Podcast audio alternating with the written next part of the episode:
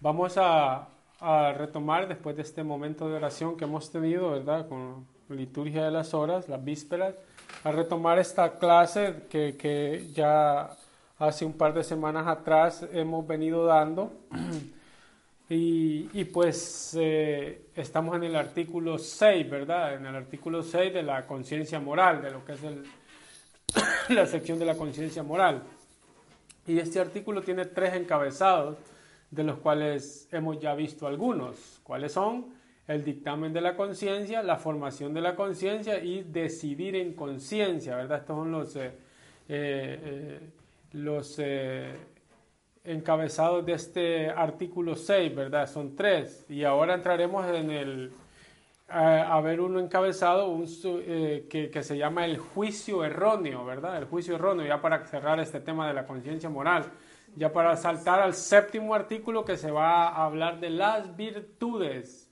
Las virtudes son temas lindísimos y los frutos del Espíritu Santo, las muchas inquietudes que tenemos a veces, ¿verdad? Como dice San Juan Pablo II, el gran desconocido. El Padre conocemos, del Hijo eh, se habla mucho, ¿verdad? En el Evangelio, pero el Espíritu Santo eh, poco, ¿verdad? Entonces, eh, bien.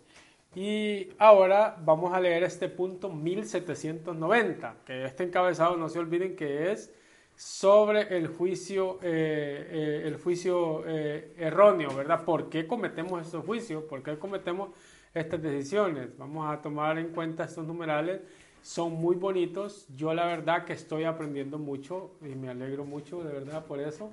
Y sé que también todos nosotros estamos llenándonos, ¿verdad?, de esto para que así vayamos creciendo, ¿verdad?, eh, eh, espiritualmente y que podamos tener un poco más de conocimiento. Vemos que eh, los numerales anteriores decían que la conciencia no está totalmente, nadie puede llegar a tope, ¿verdad? Nadie puede decir ya lo sé todo, no, se va formando día a día, ¿verdad? Y cada día vamos aprendiendo algo nuevo. Bien, numeral 1790.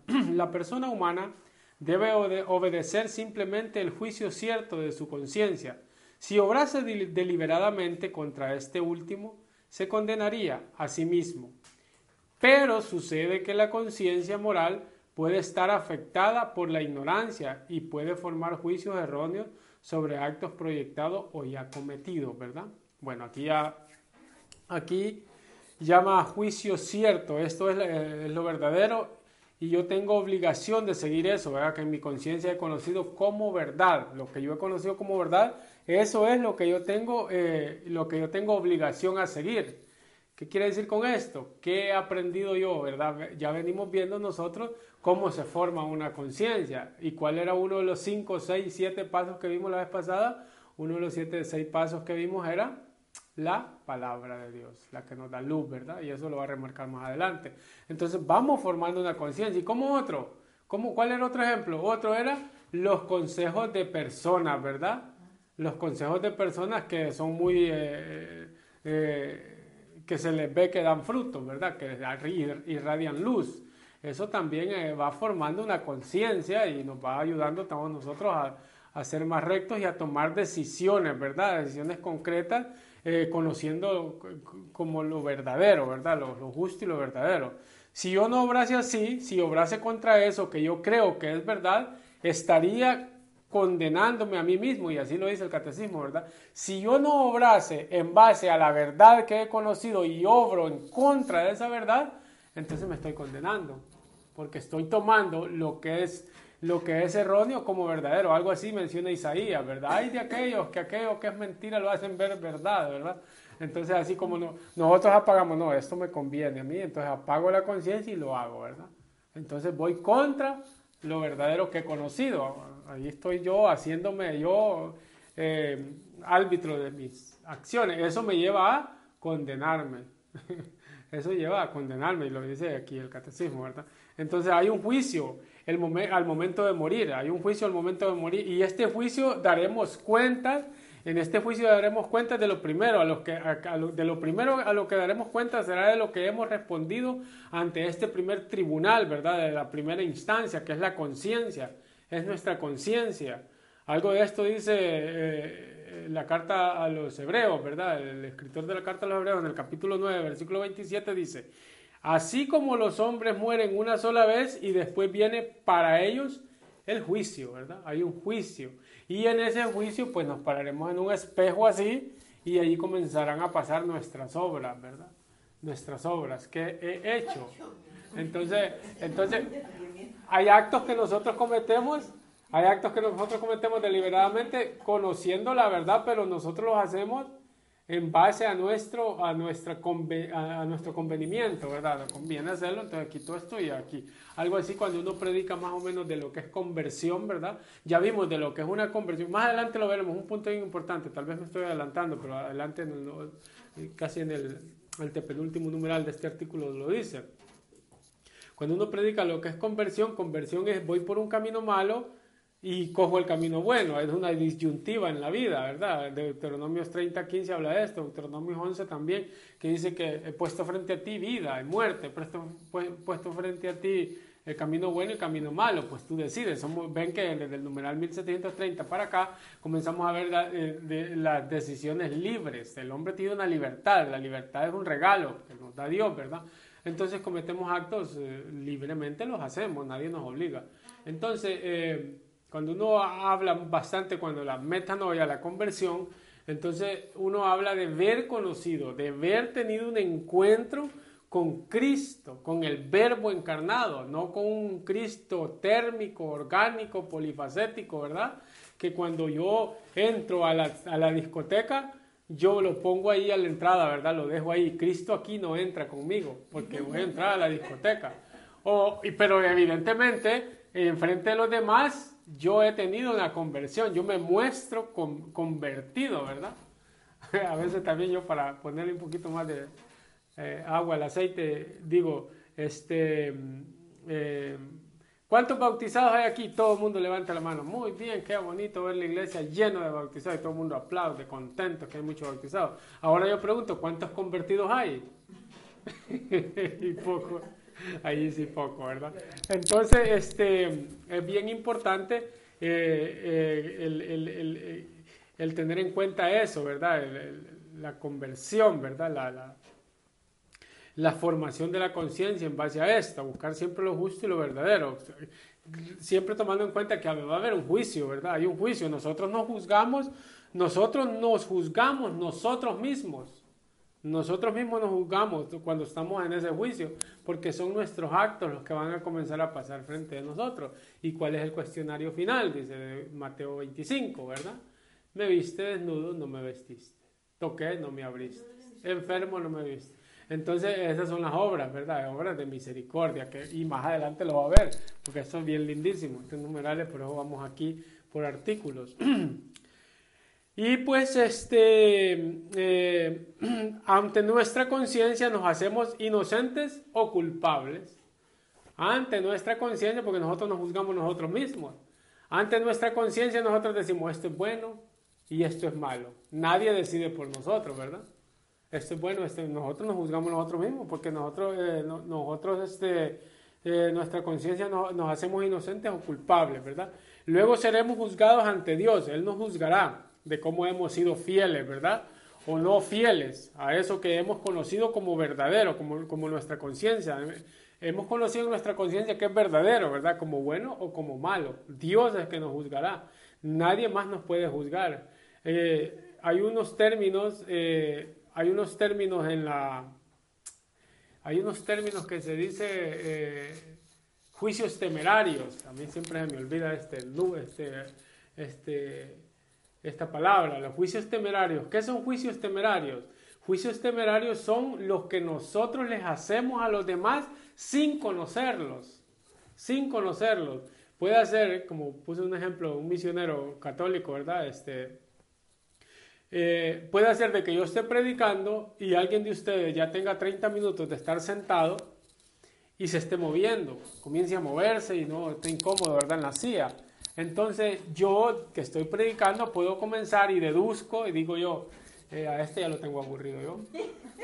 A, este ya lo tengo aburrido, ya, lo, ya no me aguanta y está ahí incómodo, ¿verdad? Y, ya se va a parar y se va a ir.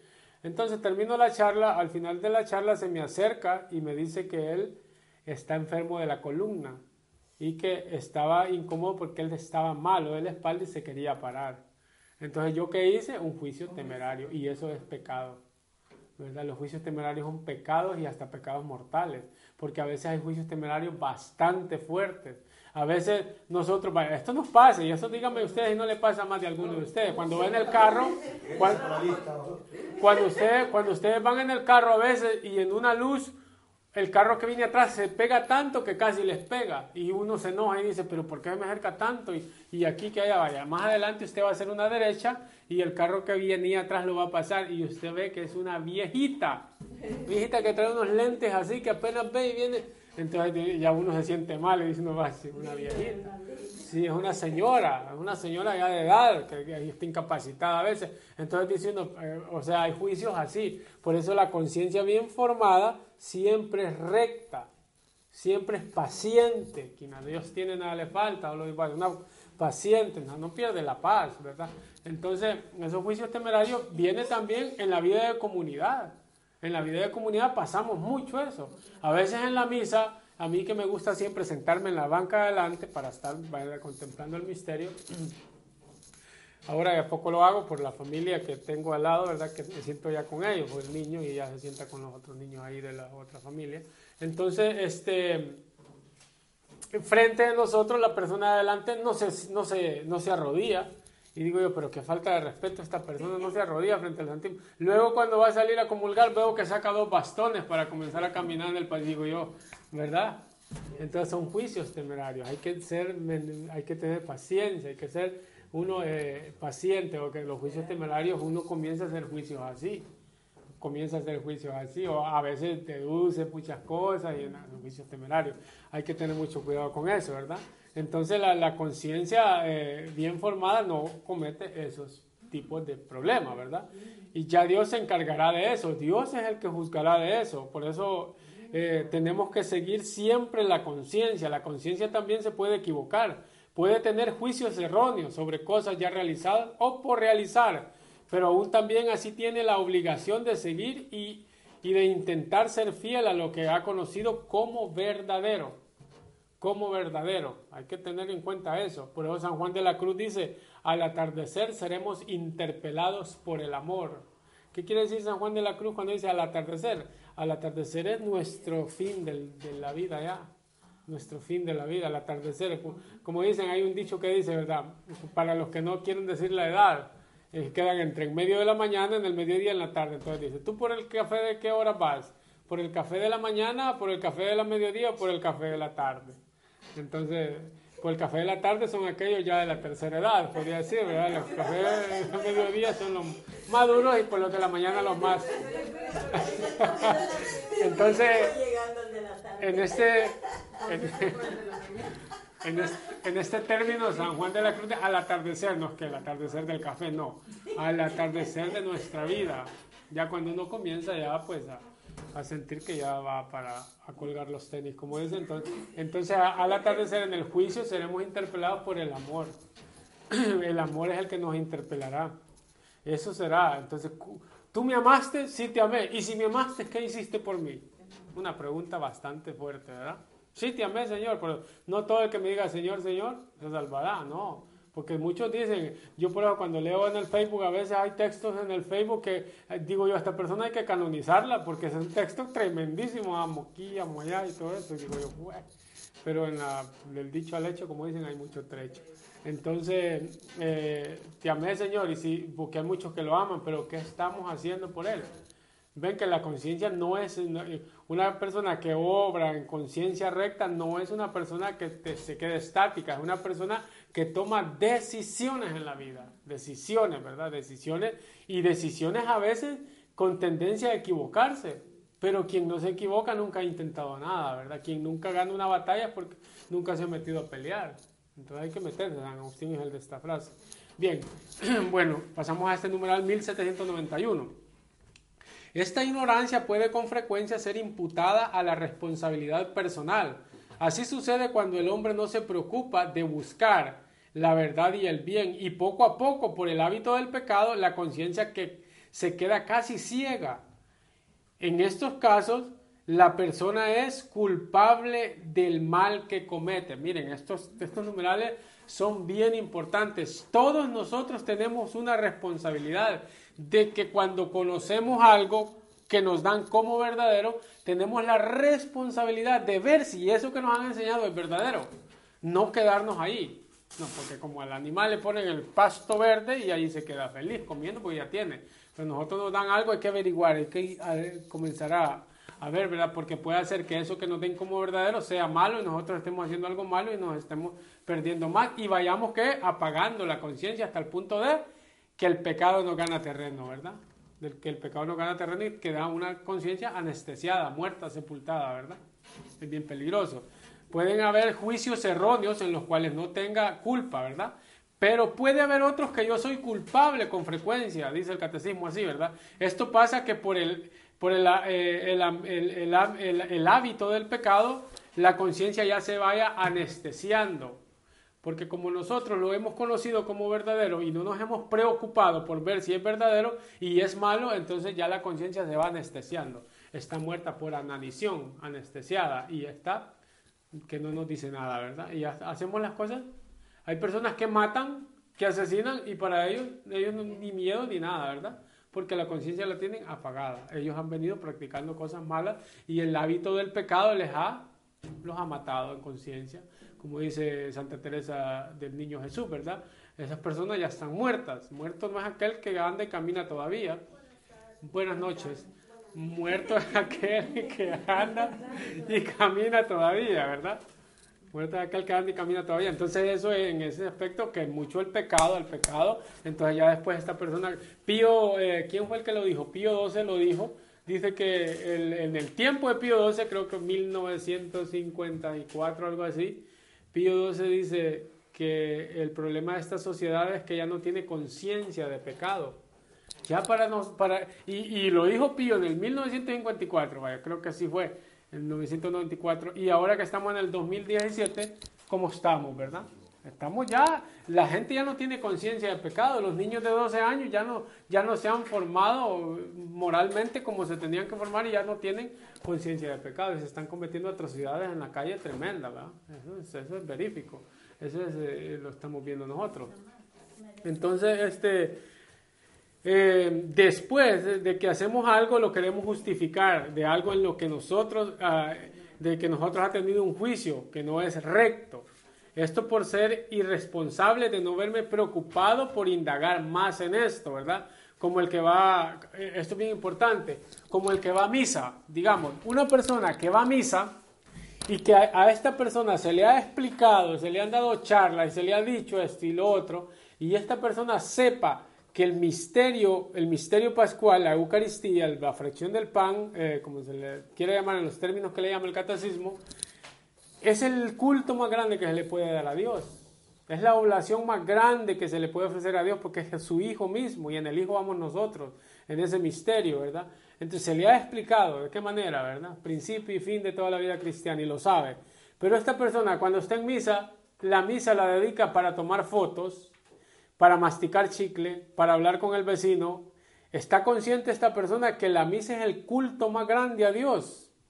Sí está consciente, pero está faltándole el respeto, no le importa. Entonces este es un pecado. Esta es una malformación de la conciencia. Porque si yo sé que yo, cuando mi papá y mi mamá, o mi papá y un vecino que pasaba antes estaban hablando, solo el que yo pasaba enfrente de ellos sin pedir permiso, eso era una mirada que me hacía y decía yo, ojalá que nunca vaya a esta visita, porque después de que vaya me va a ir feo, ¿verdad? Igualmente, en la Eucaristía estamos nosotros en el misterio más grande, cuando vemos personas tomando videos, tomando fotos o hablando con el otro, entonces es una conciencia que está, la estamos, nosotros sabemos que está malo, pero no importa, lo apago un poco porque voy a tomar este videito, me interesa que esta foto salga bien y todo eso, entonces estoy Entonces no hay una formación, ¿verdad? Entonces aquí, eh, aquí estoy cometiendo yo eh, una, una falta, ¿verdad? Porque conozco, pero estoy apagando la conciencia para lo que me conviene. Yo soy ahí en este, en este sentido, eh, yo, no, yo tengo una ignorancia, una ignorancia invencible. Porque la ignorancia es invencible, porque tengo la respuesta enfrente, ya la conozco, pero no dejo que se venza, ¿verdad? Como los mayas, por ejemplo, puse ejemplo otra otra vez, cuando los mayas asesinaban a los niños y les sacaban el corazón para ofrecer el sacrificio al sol, ellos no sabían que eso era malo, lo que estaban haciendo estaba para ellos verdadero y le estaban ofreciendo el culto a Dios. Cuando vinieron los españoles y los evangelizaron y les dijeron que lo que estaban cometiendo era una abominación, ¿qué pasó con los indígenas? ¿Aceptaron el evangelio? Sí lo aceptaron. ¿Siguieron haciendo el sacrificio? No lo siguieron haciendo, porque sabían que eso era malo. Entonces era una, ahí estamos hablando de una ignorancia vencible tenían la respuesta enfrente, la aceptaron, pero hay una ignorancia invencible, tiene la respuesta enfrente y no, a mí no me venga a decir nada usted, que yo aquí, yo ya me lo sé todo. Y a mí yo hago esto porque yo, a mí yo aquí, yo allá me conviene. Entonces ahí sí que, eh, ahí que sí, la, la ignorancia puede ser imputada a la propia responsabilidad. Si, me, si he sido responsable en averiguarme que esto de verdad es así, entonces yo ya no lo cometo. Pero si por pereza, pero si por apatía yo no me preocupo por averiguarlo y sigo cometiendo ese pecado, entonces la, eh, eh, la culpa la tengo yo, porque tengo la respuesta ahí y yo no quiero aceptarla, ¿verdad? Es como que el que tiene un, dolor de, de, de, muelas y yo le doy una aspirina para que se la quite y tenga la pastilla ahí con el vaso de agua y no se la quiera tomar, porque el, quiere, el dolor le gusta. Entonces, ahí tiene la medicina, pero no se la toma. Entonces el, que actúa por ignorancia y comete errores por ignorancia, también este tiene una responsabilidad. ¿Y cuál es la responsabilidad? Preocuparse por ver si lo que está haciendo está bien o está mal. ¿Verdad? El catecismo de la Iglesia Católica tiene, es el diccionario de los católicos, si podríamos decir así. Pero vayamos a ver nosotros en las charlas que damos a veces de parte de servidores, de parte de sacerdotes, de parte de consagrados, charlas que van lejos de la realidad. Y lo digo por experiencia vivida en carne propia.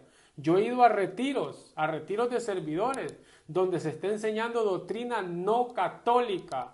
Y los servidores están aplauso y aplauso y aplauso y aplauso a cualquier frase que dice la persona que les está enseñando esto.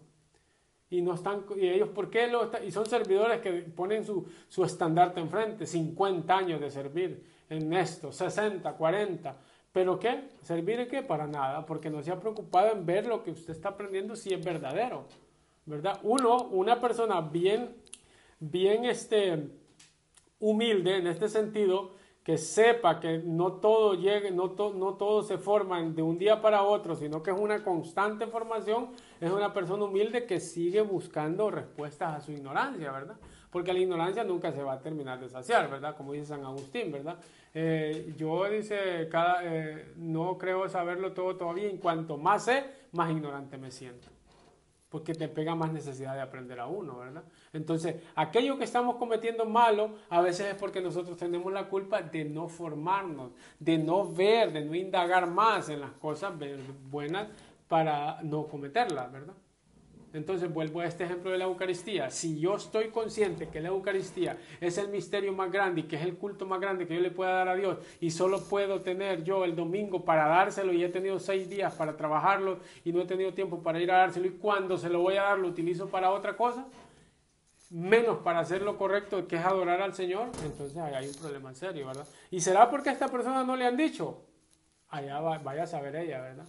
Cada quien sabe lo que tiene, ¿verdad? Cada quien tiene su conciencia. Es muy importante todo esto. Como puedo poner la Eucaristía, puedo poner también eh, otra cosa. Puedo poner este, puedo poner un adulterio. Si a una persona se le ha dicho que no ve, no codiciar la, la mujer del vecino, del otro, es malo y esta persona lo comete, no es porque no se le dijo, se le dijo. No, es no, no lo hace porque no lo sabe, lo hace porque a él le conviene. Lo hace porque él quiere darse un gusto, lo hace por beneficio propio, ¿verdad? entonces aquí no se le imputa la culpa, ¿verdad? Ahí no se le imputa la culpa. La ignorancia puede ser imputada a la propia responsabilidad, ¿verdad?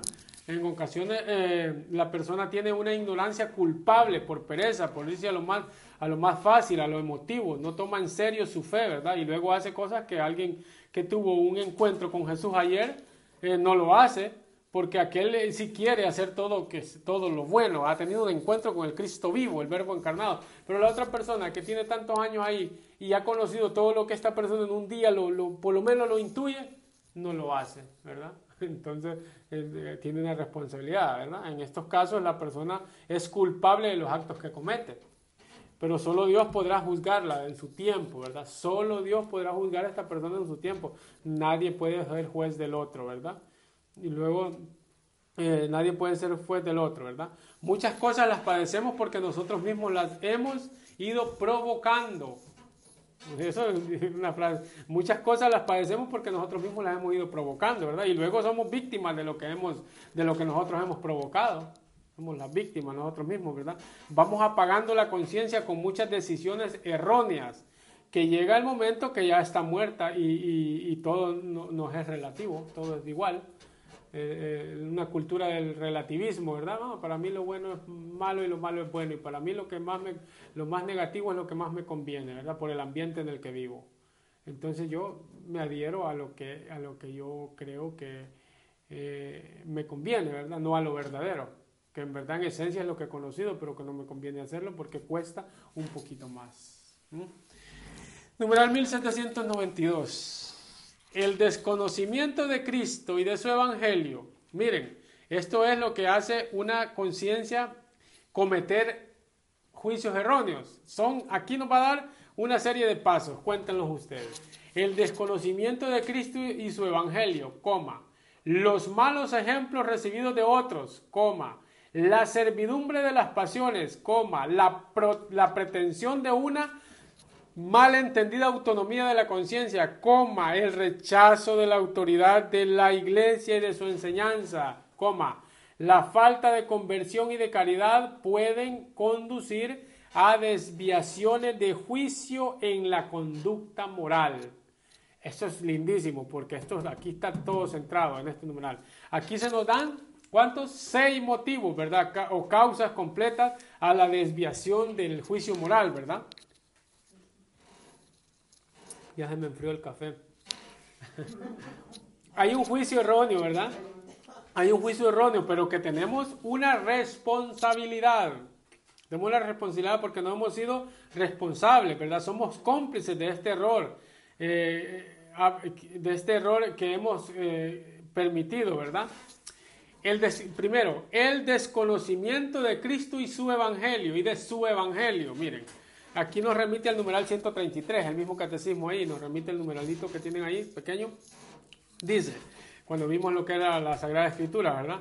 La Iglesia recomienda de modo especial e insistentemente a todos los fieles la lectura asidua de las divinas escrituras para que adquieran la ciencia suprema de Jesucristo.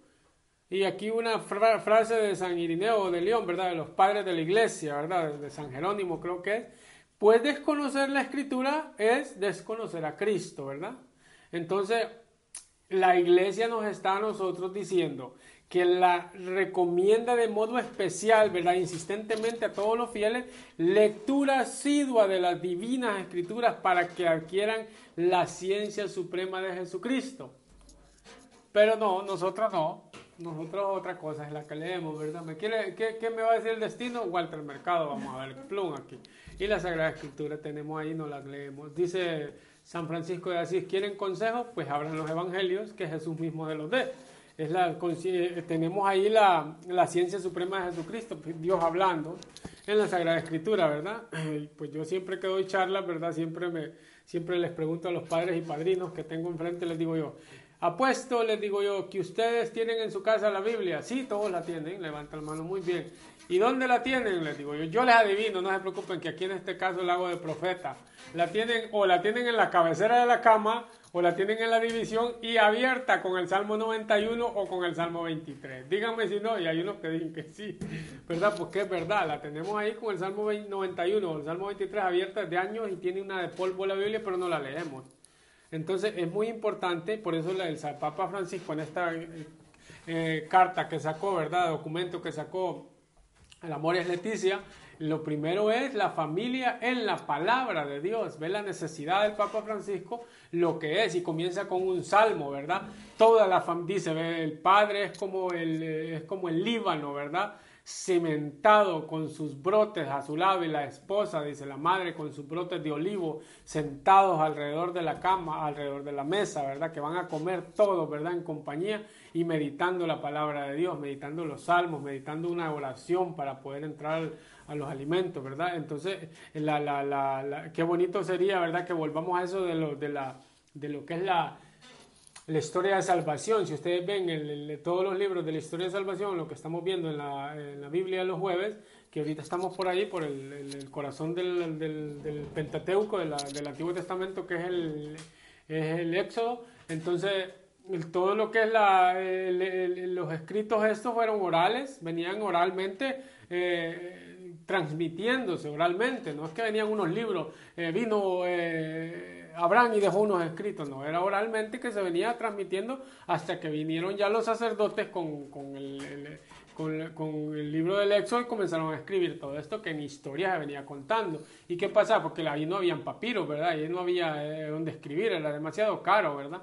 Entonces, los padres de familia, los ancianos de las tribus de Israel, se sentaban a la orilla, al fuego, como un fire pit que hace uno, y ahí lo tiene para el frío y ahí nos calentamos todos alrededor. Entonces, a la orilla de las fogatas se sentaban los ancianos, los más ancianos del pueblo, y alrededor todos los jóvenes, ¿verdad? Entonces comenzaban a contar historias. ¿Cuáles eran las historias? ¿Cuáles eran lo que contaban? Lo que contaban era lo que había hecho Noé, lo que contaban era lo que había hecho Jacob, lo que contaban era lo que habían hecho los patriarcas y así sucesivamente les contaban esta era palabra de Dios en boca de estos ancianos que les estaban transmitiendo a estas generaciones lo que es la palabra de Dios y por eso es que llegó a concretarse el Antiguo Testamento, lo escribieron así, ¿verdad? Entonces, ¿cuánto necesidad hay de eso ahora, verdad? Que los jóvenes tengan necesidad de la palabra de Dios, que puedan escuchar a los que, a los que saben de la palabra de Dios, a los ancianos que, que se han preparado, pero ahora pues hasta los ancianos son un poco más ignorantes que los jóvenes, ¿verdad? Porque no se preparan. Entonces, eh, qué bueno sería eso, ¿verdad? Esto, la palabra de Dios es, eso es para una para un juicio, eh, para no cometer un juicio erróneo es eh, cómo lo cometemos los juicios erróneos los cometemos porque desconocemos de Cristo y de su Evangelio. Segundo paso es los malos ejemplos recibidos de otros. Cuando se le da malos ejemplos a los niños, ¿verdad? Crecen con unos desórdenes muy enraizados, ¿verdad? En ellos, que por culpa de los mayores se va creciendo una conciencia mal formada, mal formada. A veces también que nos, que nos sentimos conformes, ¿verdad? Entre malas amistades también, nos sentimos conformes entre malas amistades que nos sentimos más conformes entre malas amistades que entre buenas, ¿verdad? Porque entre buenas amistades los consejos que vamos a recibir son consejos que van contrarios a nuestra conciencia. A nuestra conciencia, así me explico, ¿verdad? Una persona, una persona que, comenta José Ignacio Munilla, un ejemplo que pone, eh, un muchacho que, que, por ejemplo, dice, eh, eh, ¿cómo es que Dice, el consuelo de, eh, pecado de muchos es consuelo de tonto, ¿verdad? Pecado de muchos, consuelo de tonto. ¿Por qué? Porque nosotros nos sentimos más a gusto donde se hacen cosas más malas que donde se hacen cosas más buenas. Por ejemplo, si yo entro con la camisa sucia en donde hay un grupo de personas que andan la camisa sucia, yo voy a pasar desapercibido. Todos andan la camisa sucia, no van a fijar en mi mancha de café. Y como todos andan manchas en la camisa, yo mi mancha no, nadie la notó. Pero si yo con esa mancha llego a donde hay un grupo de personas que todos están limpios y que todos tienen su vestimenta bien, bien limpia, entonces ahí sí se va a notar mi mancha, ¿verdad? Entonces ahí es donde yo me siento incómodo. ¿Y dónde me siento cómodo? En donde están haciendo cosas malas, ¿verdad? Pecado mucho consuelo de tontos. Entonces allá me siento, ah, eh, es verdad que los malos ejemplos de los, de, los, de los que nos rodean nos condicionan, ¿verdad? Pero al mismo tiempo también somos responsables de, buscar esos ambientes. Nosotros somos responsables de buscar esos ambientes. Tenemos que buscar un, un ambiente donde se nos refleje el rostro de Dios. Pero como andamos regateando siempre, ¿verdad? Este espejo me gusta más, más aquí, más allá, ¿verdad? Donde me siento más cómodo, eh, donde me siento más cómodo y mejor, ¿verdad? Hay menos exigencia. Y ahí está el misterio, somos responsables. Yo me siento más cómodo donde se me exige menos. yo me siento incómodo donde se me exige más, ¿verdad? Y entonces yo soy responsable de ir cometiendo estos errores. ¿Por qué? Porque yo no he, no, no he buscado donde de verdad está la verdad objetiva, donde de verdad se me exige más para yo mejorar más, ¿no? Estoy buscando siempre regateando, donde me endulcen más el oído, ¿verdad? Donde me, me adulen más, ¿no? Donde hagan chistes de todo lo que yo digo, aunque sean brutales, pero ahí sí me va bien, entonces aquí me siento mejor. Pero donde esos chistes no hacen chistes, valga la redundancia, ahí no cae yo, ¿verdad? Y es a veces es donde, donde más contrariedad hay, es donde, mejor, donde más tenemos que estar, ¿verdad? Porque nosotros somos como el salmón, ¿verdad? Eh, si ustedes ven, la carne del salmón es la más cara que hay. La carne de la tilapia eh, está en los supermercados ahí en bolsa. ¿Por qué? Porque la tilapia tiene aguas mansas, ¿verdad? Y lodosa, ¿verdad? Ahí está mansito. Pero ¿dónde está el salmón? En donde va contracorriente, donde está saltando todo el tiempo. Y ahí pone los huevos. Desde pequeños ellos van saltando, ¿verdad? La corriente, donde van más, donde están contracorriente, donde es, es más difícil nadar. Entonces ellos siempre porque ahí hay menos peligro, ¿verdad? Entonces, tercer paso, la, servidumbre de las pasiones. Bueno, ¿verdad? Esto lo hemos visto atrás. Unas pasiones en la medida en la que nos, eh, nos las hemos ido formando, ¿verdad? en la que nos hemos ido conduciendo, como la carreta de caballo, entonces eh, las tenemos que ir purificando, ¿verdad? Comienzan ellas a tener ese señorío que, que se va desarrollando. Cuando nosotros eh, nosotros somos esclavos de estas pasiones que las hemos ordenado mal, ¿qué terminamos siendo nosotros? Siendo esclavos de esas pasiones. Como dicen, yo siempre lo digo, ah, ya es viernes y el cuerpo lo sabe. Eh, ya eh, hay que darle lo que el cuerpo pide, ¿verdad? Entonces estas pasiones están desordenadas y se van ordenando y van haciendo en nosotros un señorío, ¿verdad? Que se va desarrollando y cada vez está bien desarrollado que nosotros estamos cometiendo atrocidades sin darnos cuenta. Eso, eso es eh, evidente, ¿verdad? Si las pasiones van en contra de nuestra voluntad, van a ir abriendo camino y nos vamos a hacer esclavos de ellas, ¿verdad? Y nos vamos a ir haciendo esclavos de ellas. Es necesario no, a no ir practicando ciertas cosas, ¿verdad? Hábitos que nos van haciendo brecha y nos, y, y nos pasan factura, ¿verdad? Al final no por verlos purificados. Y ahí se van formando problemas más grandes en esto de tomar juicios erróneos por culpa nuestra.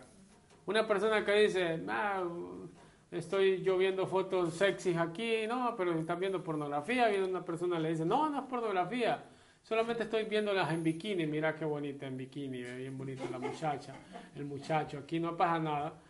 Estas imágenes después te van a pasar factura, van a estar en tu mente y vas a decir, ah, pero si es que a veces en la Eucaristía me vienen pensamientos malos. Pues si cómo no se te van a venir si toda la, esa va a estar ahí. Eso te va a pasar factura, te va a pasar factura, va a estar ahí machacándote. Cosas malas que cometemos nosotros te pasan factura.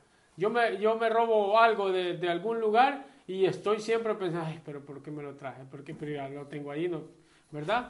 Te pasa factura. Son cosas que nosotros cometemos y eso te va haciendo daño. Y después eso puede comer, puede, por ejemplo, los pecados veniales eh, te van, eh, van haciendo como una piedra en el zapato, no estorba al principio, pues después te va a hacer callo, ¿verdad? Te, te, la vas a tener que sacar porque ya no la vas a aguantar. Un, la acumulación de pecados veniales te lleva a cometer un pecado mortal, ¿verdad?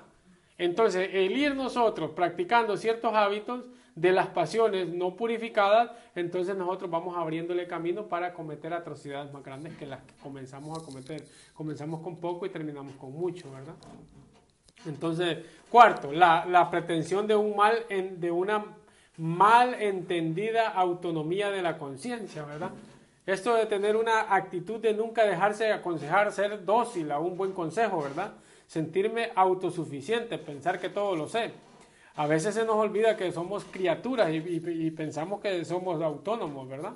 Eh, tenemos un creador que es Dios, darnos cuenta de eso. Por ejemplo, hay unos ejercicios bastante prácticos nosotros podemos practicar, son ejercicios de, de, reconocer a Dios y nosotros criaturas, es de levantarnos en la mañana y vernos en el espejo. Cada vez que nos, que nos veamos, vernos en el espejo y decir, yo soy yo, yo soy Marcos, yo soy una criatura, yo soy nada, pero tú eres Dios.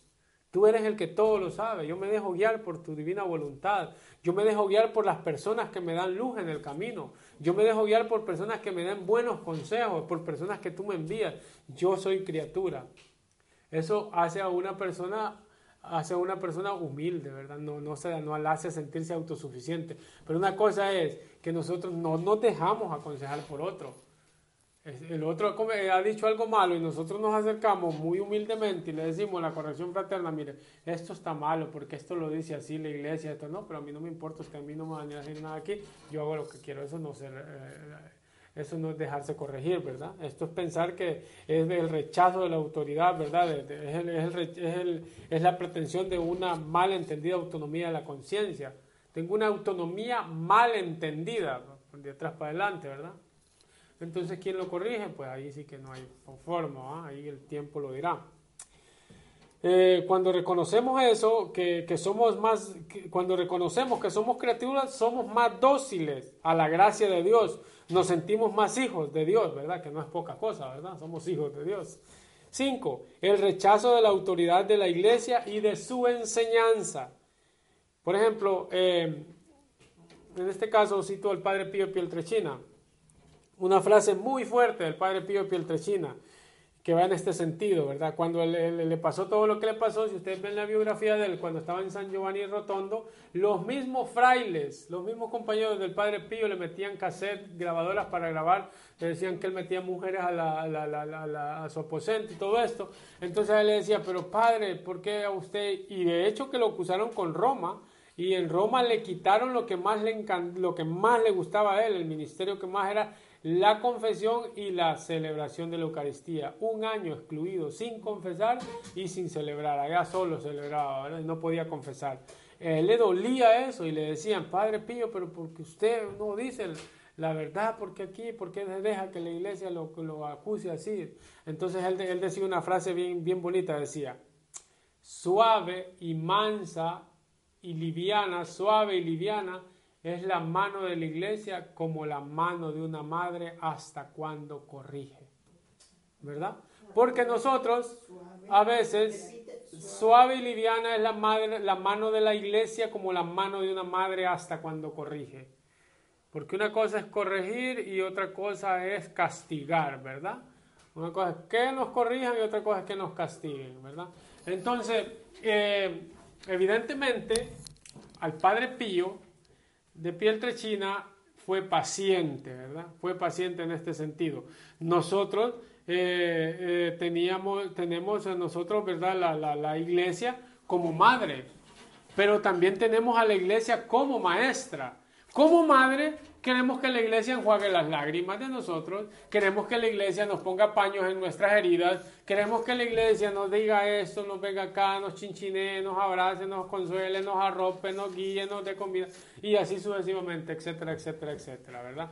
Entonces, pero al momento de que nos corrija, no, no queremos, ¿verdad? Entonces ahí hay una malformación de la conciencia, juicios erróneos, ¿verdad? El rechazo de la autoridad de la iglesia y de su enseñanza, porque nosotros sí queremos que la iglesia nos acaricie, como he dicho, pero no aceptamos que la iglesia nos corrija. Cuando nos dice eso que usted está haciendo no es así. Ah, no, no, no, entonces ahí sí hay un problema. Miren el Padre Pío, suave y liviana es la mano de la, de la iglesia como la mano de una madre, ¿hasta cuándo? Corrige.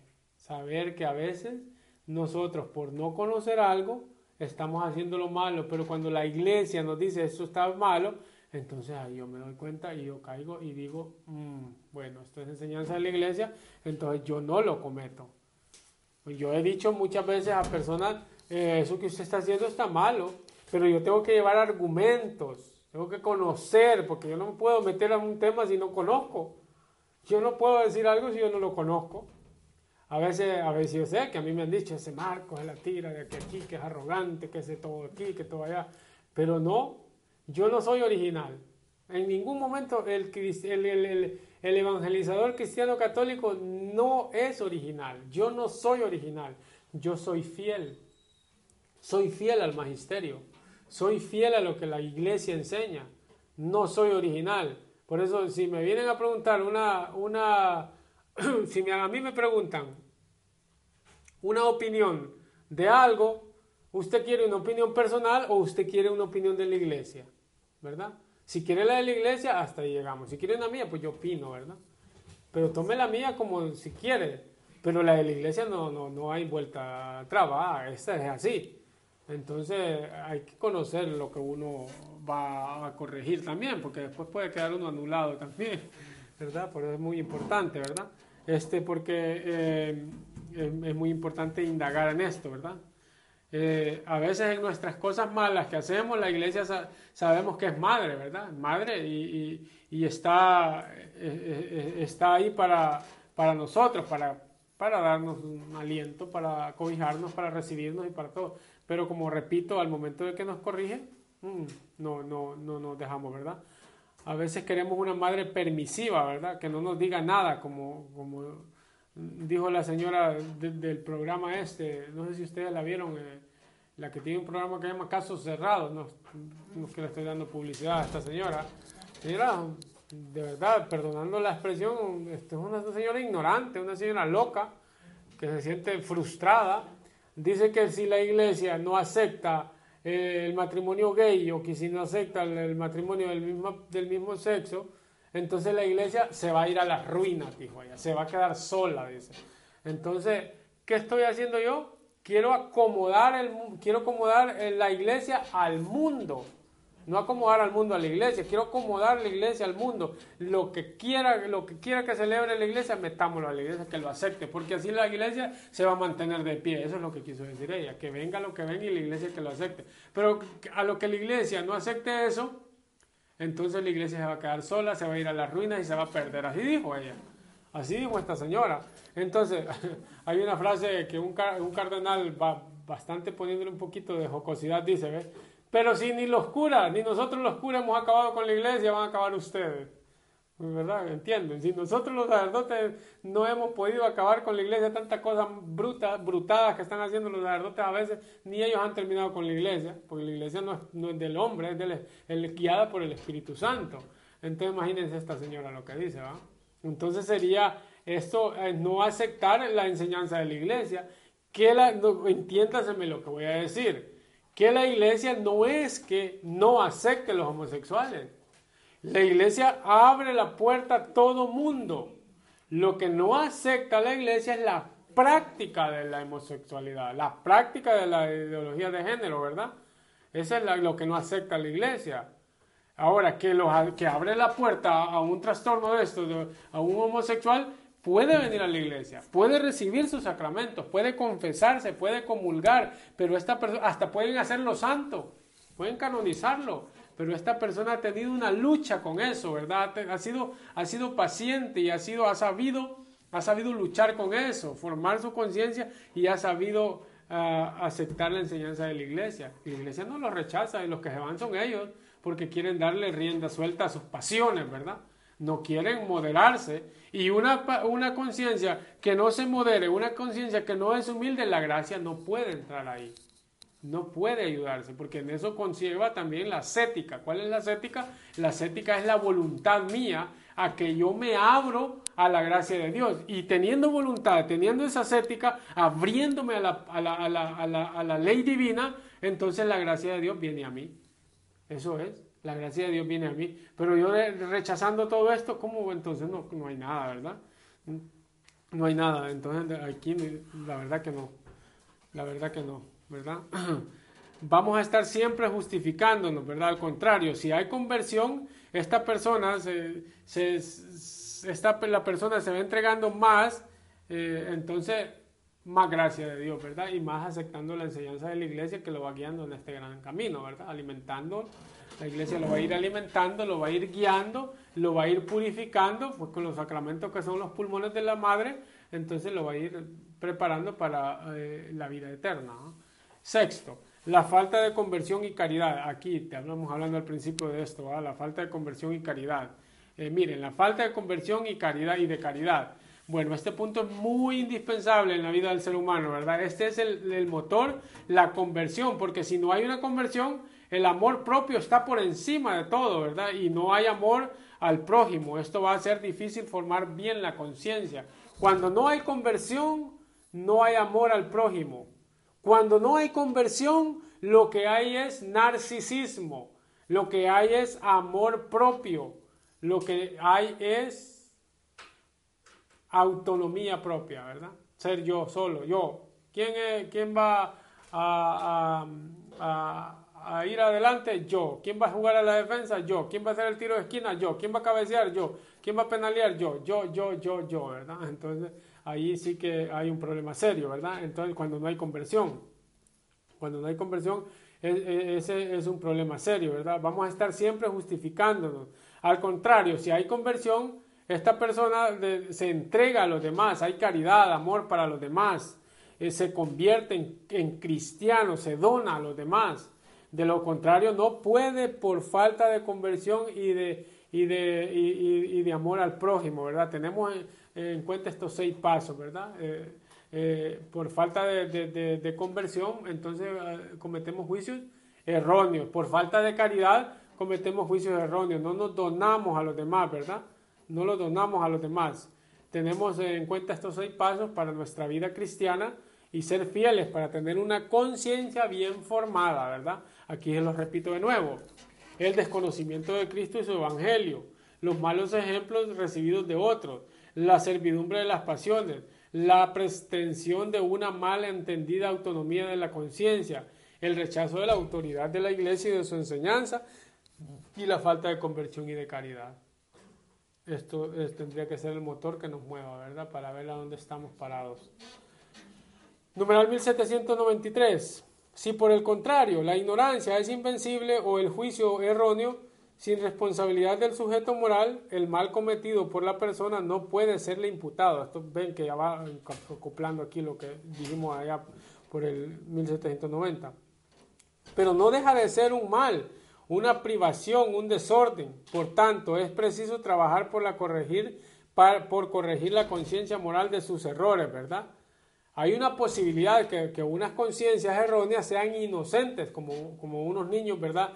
Que han tenido una educación recta. Es por eso que no podemos entrar a juzgar a nadie como a nadie, ¿verdad? No conocemos qué, qué es lo que está pasando en su vida. Eso casi paralelo con lo que estábamos diciendo. Una conciencia no puede juzgar a otra conciencia, solo Dios puede juzgarnos, ¿verdad? Un, un autor que cita también José Ignacio Munía es Robert de la Mene, es un teólogo, Robert de la Mene, dice, la conciencia es el santuario sagrado donde solo Dios puede entrar como juez donde solo Dios puede entrar como juez. Pero hay una frase bien, bien eh, simbólica que ustedes la han escuchado que dice, nadie me puede juzgar, solo Dios. Esa frase está bien dicha, pero en el sentido de que esta persona se está cerrando también a lo que hemos venido viendo. ¿Usted acepta los consejos de los otros? ¿O usted las tonteras que comete, cuando ya las comete, que nadie le venga a decir nada porque usted está con, solo Dios pone a Dios como su juez, ¿verdad? Pero él no está abierto a los consejos de los demás. Él no, él no pide consejo al Espíritu Santo. Él no hace nada, no hace nada, no tiene ninguna responsabilidad, no tiene ninguna acción a poder moderar, a ver si no puede cometer estos errores, a ver si puede dejar de cometer estos errores. Cuando los comete, no quiere que nadie le venga a decir nada, ¿verdad? Pero no se esmera en, en, en purificarlos, no se esmera en hacerlo, en hacerlo mejor, ¿verdad? ahí estamos poniendo, ahí estamos poniéndonos en lugar de Dios más que todo. Ahí nos estamos poniendo en lugar de Dios, ¿verdad? La Madre Teresa de Calcuta decía, eh, el tiempo que implementas en juzgar a los otros, implementarlos en ver tus propios errores, ¿verdad? El tiempo que implementas en juzgar a otros, implementalo en verte tú, verte, qué es lo que yo, para que tú también seas espejo de los demás, ¿verdad? San Juan de Ávila decía, más fruto se saca de examinar cada uno su conciencia que de remediar la nuestra, ¿verdad? Más se saca de examinar cada uno su conciencia que de remediar la, remediar la nuestra, ¿verdad? Tremendo, ¿verdad? Que podemos andar en, en otros campos cuando ni conocemos el nuestro, ¿verdad? Eh, ya eso lo, le compete a Dios, eso no me corresponde a mí, ¿verdad? Hay una conciencia invencible porque están mal formadas. Hay personas que no, que, que, que, que, matan, como veníamos diciendo, que roban, que hacen homicidios, y estas personas tienen ya anestesiada la conciencia, ¿verdad? Ni la, ni la luz natural trabaja ahí. ¿Cuál es la, la, ley natural? Es hacer el bien y dejar de hacer el mal, ¿verdad? Eso hasta los ateos, ¿verdad? Hacen el bien y para no hacer el mal, ¿verdad? Pero estas personas no entran ni la luz natural en ellos porque están anestesiadas, están muertas de la conciencia, están ya como para estar en un ataúd, como los huesos secos de Ezequiel 37, va muertos, ¿verdad? Pero hablaban, ¿verdad? Ezequiel dice que los huesos estaban muertos, pero hablaban. hablaban porque le hablaron, ¿verdad? Eh, entonces, eh, muertos, pero caminando, ¿verdad? Si tuviéramos unos lentes y los viéramos, cadáveres andando, ¿verdad?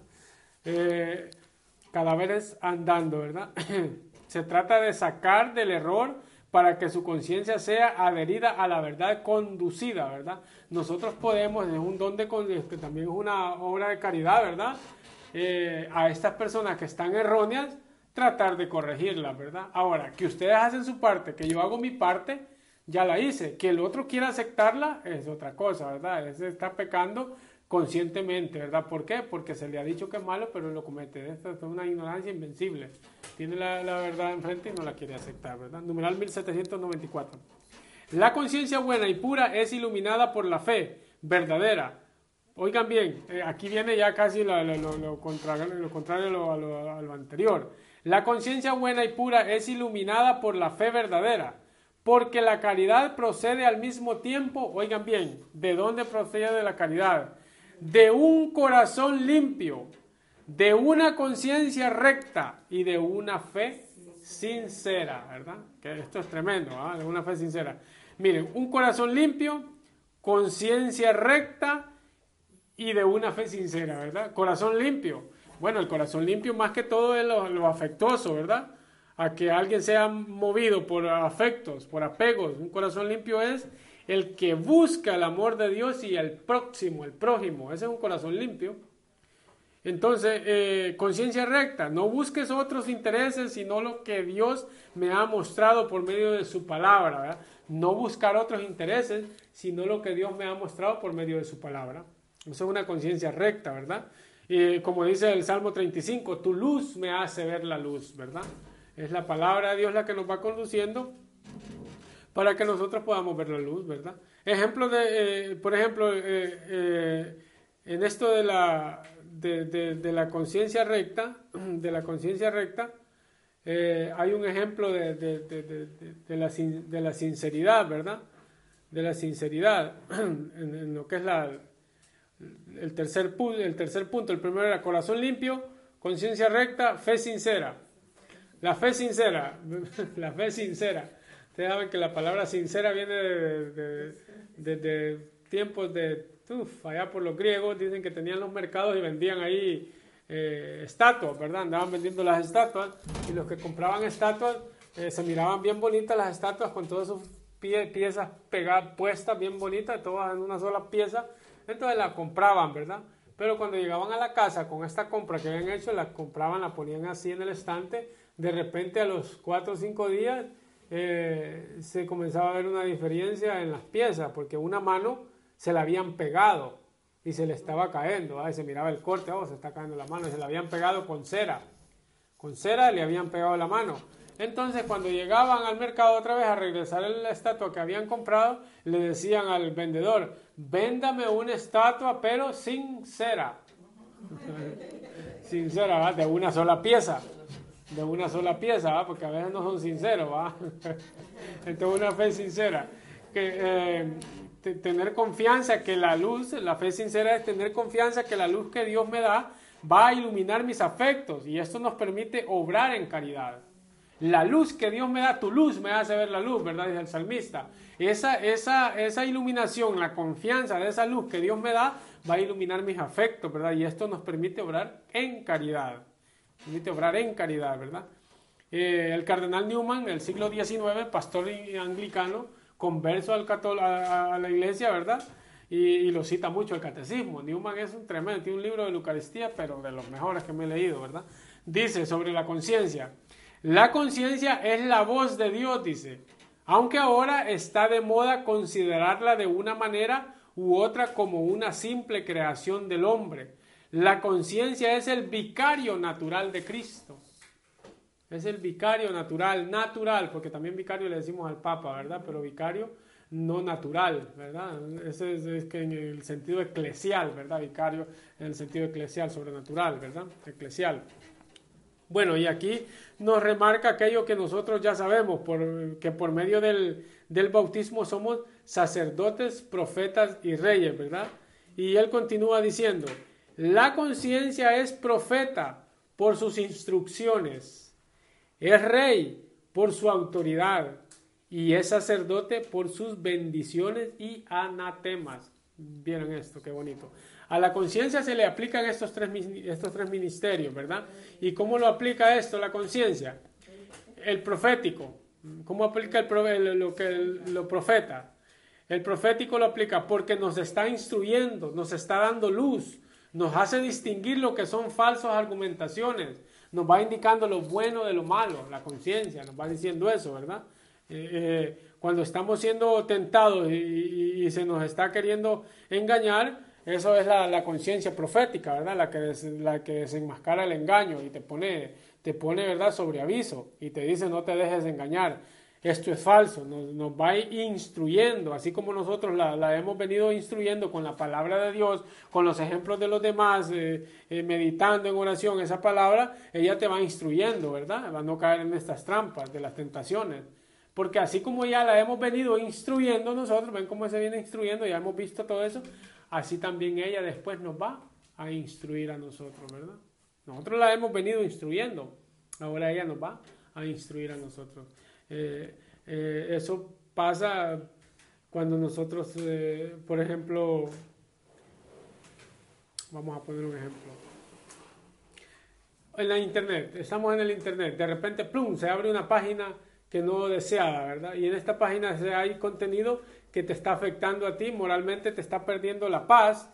Entonces, eso que está diciéndote, no lo leas, no te metas ahí, no te metas ahí porque te va a ir mal, no te metas ahí, es la conciencia que tú has venido formando y es la gracia que está operando en ti, el Espíritu Santo que te está sacando de ahí, pero a veces nos gusta el contenido y nosotros con nuestra propia fuerza nos vamos metiendo, ¿verdad? Entonces apagamos la conciencia y nos hacemos nosotros aquí.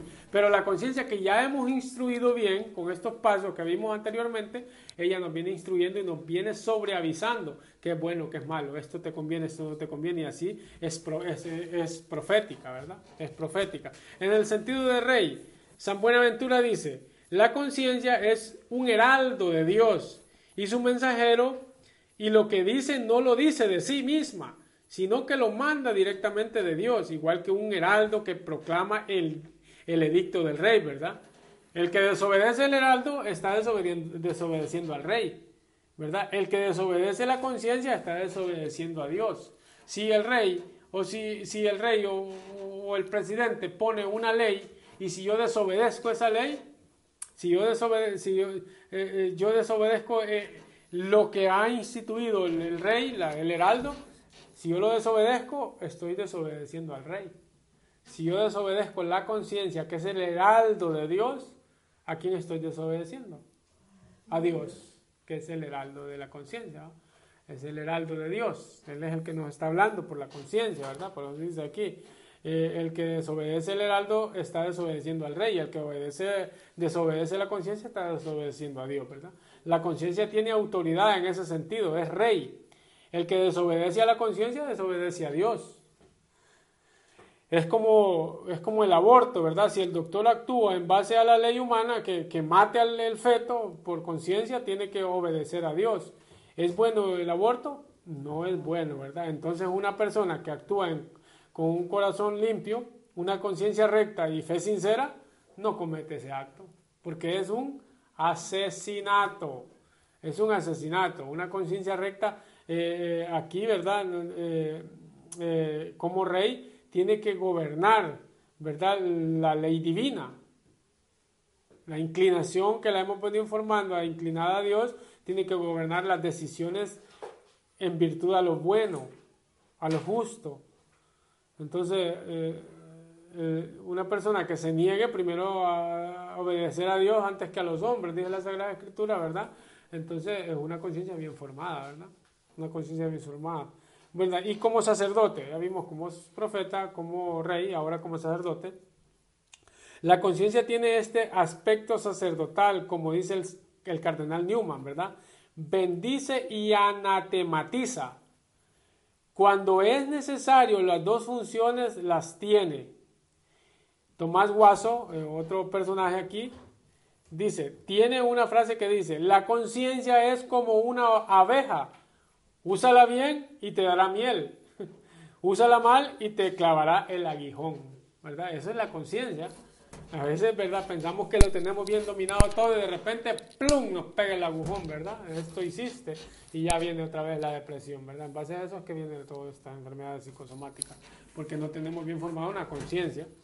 Entonces, esto es lo que quiere decir aquí el cardenal Newman cuando dice te bendice o te lanza una anatema, ¿verdad? Son dos cosas que forman parte de la conciencia.